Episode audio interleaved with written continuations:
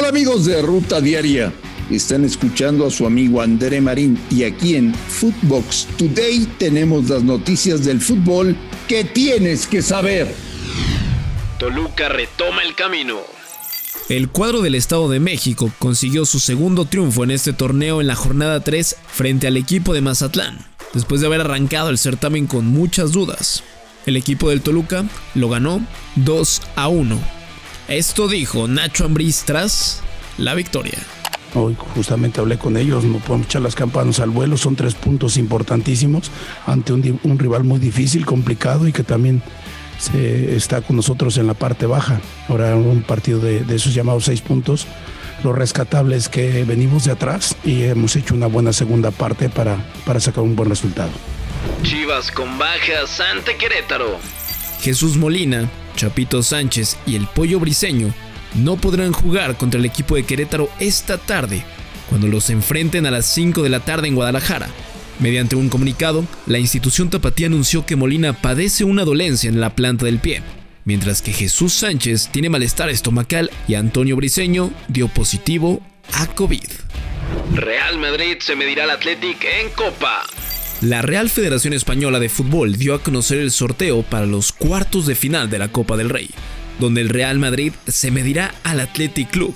El Betis de Guardado y Diego Lainez se verá las caras con la Real Sociedad.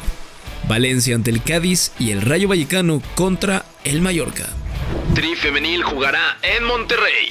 La eliminatoria de CONCACAF del Tri Femenil comenzará en febrero y el día 20 de ese mes jugará contra Suriname, su primer partido que se disputará en el Estadio Universitario de Monterrey.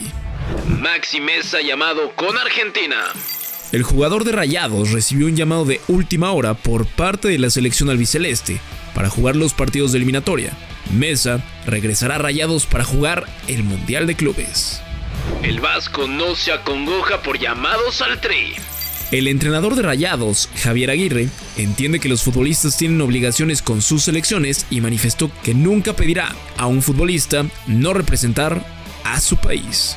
No hay mayor orgullo en este mundo nuestro que es el fútbol profesional que representar a tu país. No lo hay en, cualquier evento. Entonces, ve para allá, representa a tu país, ve a tu familia, pásalo bien y vente acá con, con, el, con, el orgullo de haber jugado y haber hecho lo mejor.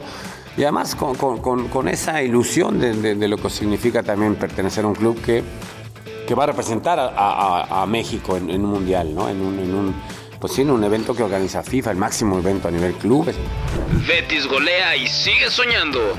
Los andaluces siguen con el pie bien puesto en el acelerador en la Liga Española.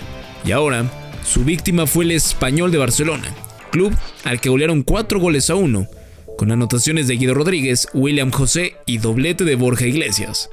Andrés Guardado jugó 5 minutos y Laines se quedó en la banca. América vuelve a la actividad en Liga.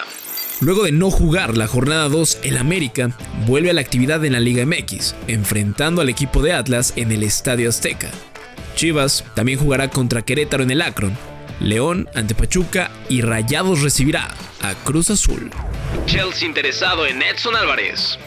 El medio británico Football Insider reveló que el cuadro londinense le está siguiendo la pista al mediocampista mexicano que milita con el Ajax de Holanda. Además del Chelsea, el Crystal Palace y el Leicester City estarían preparando una oferta por el canterano americanista. Esto fue Footbox Today.